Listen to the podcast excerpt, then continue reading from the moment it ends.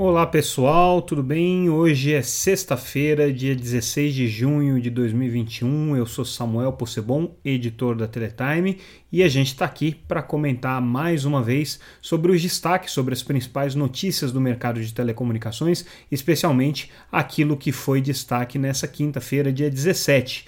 Para que vocês é, possam acompanhar o nosso noticiário, eu recomendo que vocês entrem lá no nosso site www.teletime.com.br se inscreverem para receberem diariamente a nossa newsletter, também ler todas as matérias que a gente vai comentar aqui gratuitamente e também fiquem ligados aqui no nosso podcast. Semanalmente a gente traz uma análise especial e diariamente a gente traz esse boletim com o que foi notícia no setor de telecomunicações. Dando início então a esse nosso é, podcast de hoje. A gente começa trazendo uma notícia exclusiva. Nessa quinta-feira aconteceu uma reunião importante entre o Tribunal de Contas da União e alguns ministérios que estão diretamente ligados aí à política da rede privativa para uso governamental. É, esse é um assunto que está permeando o debate do edital de 5G, como vocês se recordam. Essa foi uma proposta é, levada pelo Ministério das Comunicações à Anatel na forma de uma política pública. A Anatel incluiu esse item da rede privativa governamental no edital, é uma das contrapartidas exigidas aí para os vencedores da faixa de 3,5 GHz e é a faixa que o ministro eh, Fábio Faria entende que será a faixa segura, a faixa de comunicação eh, em que o governo terá controle sobre a tecnologia para evitar qualquer tipo de ação indevida de outros países sobre as comunicações governamentais. Eh, indiretamente, é a forma que o governo encontrou para não incluir fornecedores chineses numa parte da rede 5G, pelo menos na parte referente a essa comunicação segura.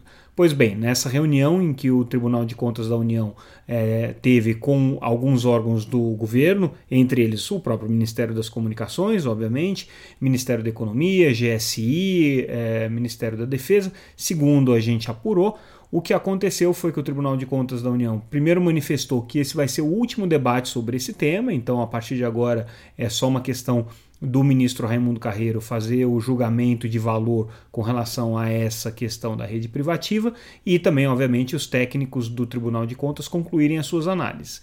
Qual que era o principal questionamento que se tinha? É, o Ministério é, das Comunicações é, incluiu essa contrapartida dentro do edital e o Tribunal de Contas da União entendeu que isso era uma ilegalidade porque eram obrigações do próprio governo de construir essa rede privativa e também a rede da Amazônia Conectada, o PAIS, né, o Programa Amazônia é, é, é Integrado e Sustentável.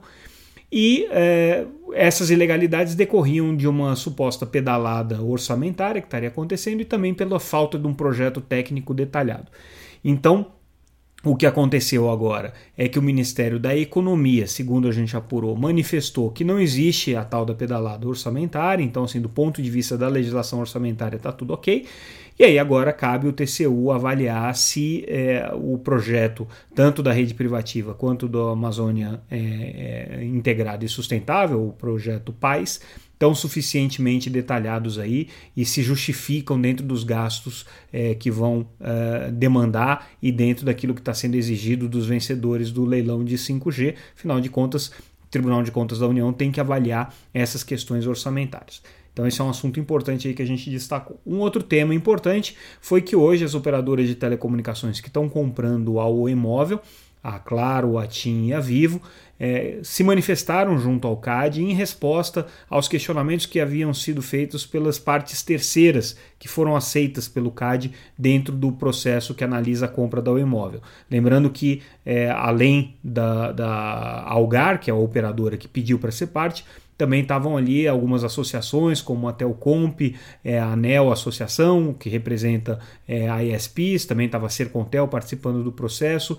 Então, as operadoras de telecomunicações agora responderam e reiteraram os argumentos que a gente já conhecia, mas agora com um pouco mais de propriedade, em que eles dizem que não tinha hipótese é, dessa operação é, ser realizada por qualquer outra é, empresa, porque afinal de contas elas eram as únicas que ofereceram é, uma oferta é, de valor é, dentro daquilo que a Oi estava pedindo. Relembraram que quem fez a, o pedido de venda foi a Oi, quer dizer, elas não fizeram uma oferta de compra, a Oi estava vendendo.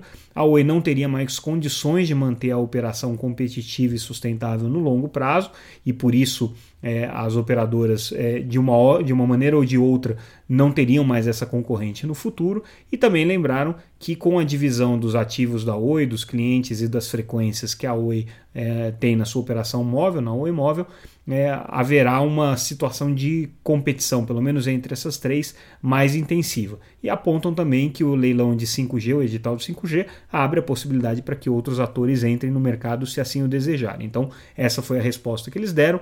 Esse é um processo que ainda vai seguir aqui no CAD por algum tempo mas importante aí que elas já estão se posicionando formalmente com relação a esses questionamentos que foram feitos pelas partes interessadas.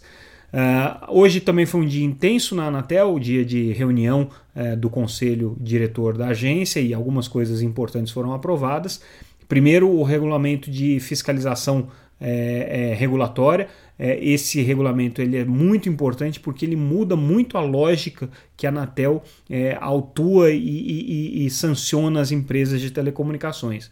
Lembrando que a agência já está num processo de algum tempo de implementar uma política de regulação responsiva, que é uma regulação mais moderna, é, diferente do modelo de comando e controle, em que a agência só dá ordens e só aplica sanções nas empresas. A regulação responsiva dá uma oportunidade para que o mercado se ajuste antes é, do sancionamento, antes que a Anatel use, como se diz aí no, na academia, o porrete contra é, as empresas reguladas. Então esse regulamento acabou não sendo tão flexível quanto a Anatel gostaria no início, como foi na consulta pública, em que estava previsto inclusive um mecanismo em que não haveria a abertura do, do processo administrativo, do PADO, e, simplesmente seria feito um, um, um acordo é, de cessação das práticas é, indevidas e as empresas se ajustarem é, diante daquilo que a Anatel constatou que estava irregular ali na atividade delas.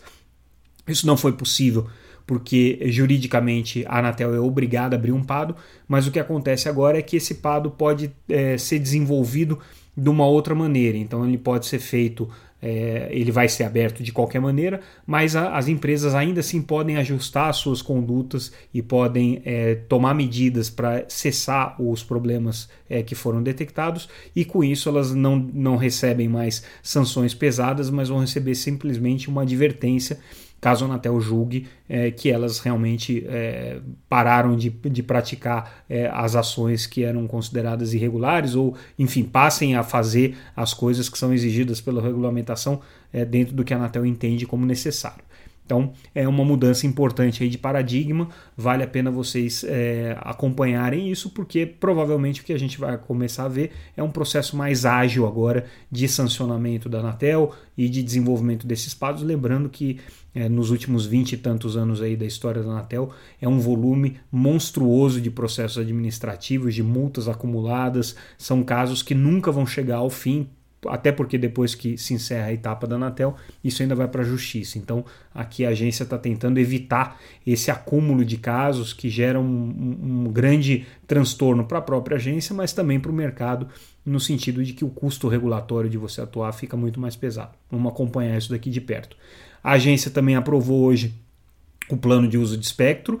É, esse, esse plano de uso de espectro aí tem um planejamento que vai até 2028, passando aí pelas novas conferências mundiais de radiocomunicação, é, passando inclusive pela questão do espectro que vai ser utilizado para o 6G no futuro. Então é, é interessante notar que a Anatel já está com uma, um, um, um, mapa aí desenhado de tudo aquilo que ela vai fazer nos próximos anos em relação ao espectro. A gente não vai detalhar aqui porque realmente é muito técnico, mas nas nossas matérias vocês têm os documentos, os links para os documentos que a Anatel divulgou com relação a isso. Quem está interessado na questão de espectro é praticamente mandatório entender esse planejamento da agência. Então, convido vocês a entrarem no site lá para conferir essa programação e essas notícias referentes ao planejamento do espectro. Isso é um assunto super importante. Hoje foi um, um, dia também que a gente teve um evento realizado pela publicação Convergência Digital, que discutiu o Open Run, e aí saiu uma informação importante dessa, dessa desse evento. É, o, o conselheiro da Anatel, Carlos Baigorre, disse que não vê possibilidade da Anatel trazer obrigações é, referentes ao Open Run. É, existe aí uma discussão toda que a gente já noticiou sobre investimentos públicos do Funtel é, em Open Run, sobre a possibilidade que você tenha é, estudos e pesquisas relacionadas ao Open Run, mas o que o Baigorre disse é que isso não deve se transformar em uma obrigação regulatória. Importante isso, que é inclusive o pleito do próprio mercado, porque é, o Open Run ainda é uma tecnologia em desenvolvimento, uma tecnologia que a gente tem ainda algumas incertezas com relação ao futuro. Já fizemos um podcast sobre isso, vale a pena vocês escutarem também.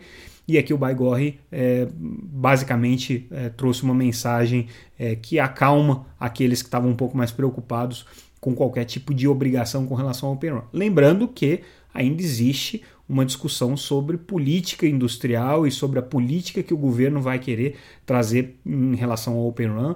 Lembrando que isso está inserido num contexto geopolítico mais amplo, o governo norte-americano insistindo muito para que os países adotem o Open Run, de um lado, para proteger a sua própria indústria, para fomentar o desenvolvimento da sua própria indústria, tanto de software, que já é muito forte, quanto de hardware, mas também para evitar aqui a entrada das empresas chinesas, que hoje é, têm aí um predomínio no, no mercado de tecnologias é, de acesso móvel, né, de acesso de rádio móvel, tecnologias RAN, justamente né, é, no, no universo do 4G e futuramente também no universo do 5G.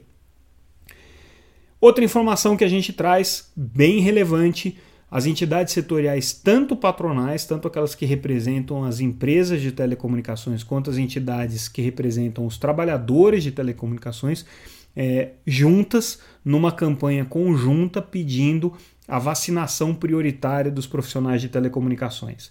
A gente já tratou disso é, em outras é, reportagens em que a gente noticiou é, as, os ofícios e os pedidos que foram encaminhados ao governo, tanto pelas entidades patronais quanto pelas entidades é, de trabalhadores, né? e o que o, o, o setor alega, com toda razão, é que os, as empresas de telecomunicações não pararam em nenhum momento, os, os, trabalhadores que são responsáveis pelo atendimento aos consumidores, instalação das redes, manutenção das redes, continuam na rua. É, o índice de contaminação é muito alto, são mais de 20% aí dos trabalhadores que atuam nessas frentes que, que teriam sido contaminados durante a pandemia. Então, é, o que essas entidades estão pedindo é que seja dada alguma prioridade para o setor. Afinal de contas, é um setor prioritário para o funcionamento de todas as outras coisas: trabalho remoto, educação remota, é, todas as plataformas digitais aí de comércio eletrônico. Tudo isso depende, obviamente, de telecomunicações. Né? E sem telecomunicações você teria uma, um enfrentamento muito mais complexo da pandemia. Por outro lado, é um setor que tem se sacrificado nesse sentido, quer dizer, tem mantido as equipes na rua, tem mantido esse esforço. Isso tem um preço, que é a contaminação do setor, é inevitável que isso aconteça. E aí o que está se pedindo aqui é pelo menos um tratamento de prioridade, como já foi dado para a indústria, como já foi dado para trabalhadores da área de educação, já foi anunciado aí para caminhoneiros, né, profissionais da área de transporte, é, obviamente para o setor de saúde, né, isso não, é, não tem nem discussão, mas o setor aqui pedindo também alguma atenção do governo com relação a isso. Por enquanto é uma campanha restrita aí a redes sociais, né, mas se ganhar corpo, certamente a gente vai ver ela é, sendo é, é, é exibida aí em outros veículos, em outros canais também, porque é uma bandeira importante do setor. A gente destaca aqui também o índice de reclamações dos serviços de telecomunicações que estão é, caindo já há algum tempo, né? Os serviços de telecomunicações estão com, com queda de reclamações. A gente teve um pequeno aumento no ano passado é, por conta do, do, do, da ampliação do uso da banda larga, né? Até pela questão da pandemia, mas aqui uma queda expressiva em maio de quase 30%, 28,4% apontado aqui pela Conexis, que fez esse levantamento junto aos dados da Anatel. Então, assim, é uma notícia boa aí para o setor de telecomunicações que está conseguindo atender é, aparentemente um pouco mais a contento é, o desejo e os, os interesses aí dos seus consumidores. Bom, pessoal, É, esses foram os principais pontos que eu gostaria de destacar hoje no nosso noticiário. A gente fica por aqui. É, a gente tem esse final de semana uma edição especial e eu convido, claro, todos vocês a escutarem a nossa edição especial. E na segunda-feira a gente volta com o nosso boletim diário do Teletime News com as principais notícias do dia. Ficamos por aqui então, pessoal. Forte abraço.